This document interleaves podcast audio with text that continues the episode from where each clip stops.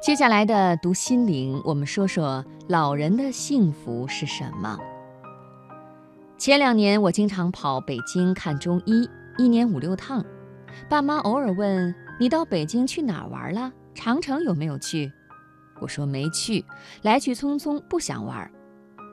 其实我心里觉得北京真的没啥好玩的，但是从父母的角度想。他们那代人对北京有一种说不清楚的情感，天安门、长城在他们心中是北京的标志。后来和爱人商议带他们去玩一趟，最好四个老人一起。公婆说年底忙走不开，只能下次。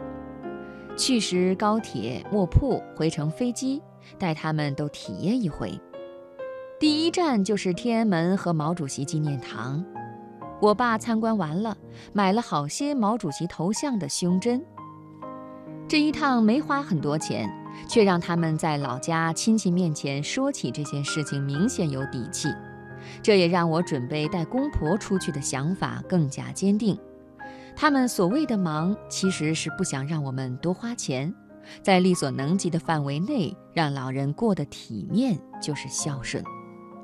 过得体面，不仅是常回家陪伴，更需要我们创造丰厚的物质条件。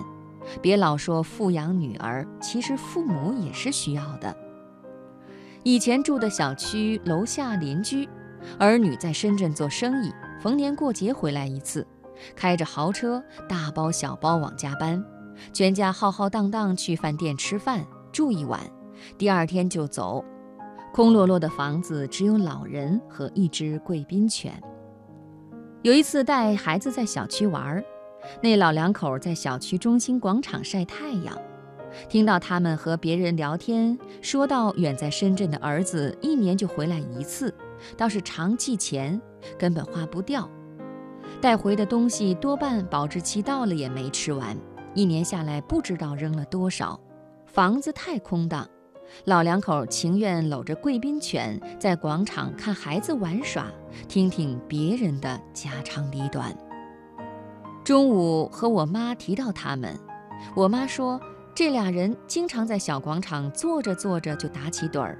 哎，说到这里就想起央视曾有一则公益广告：老人准备好一大桌菜等儿女回家，最后等来的都是儿女不回家的电话。各种理由，聚会、加班，老人听着电话挂断后的忙音，一脸落寞地说：“忙，忙，都忙。”中国这样的父母不在少数，但其实对他们来说，再多的钱都不能称之为安度晚年。这个安不仅要现世安稳，还要内心安全。金钱只带来丰厚的表象。内里的爱在缺失，所谓的幸福自然没有。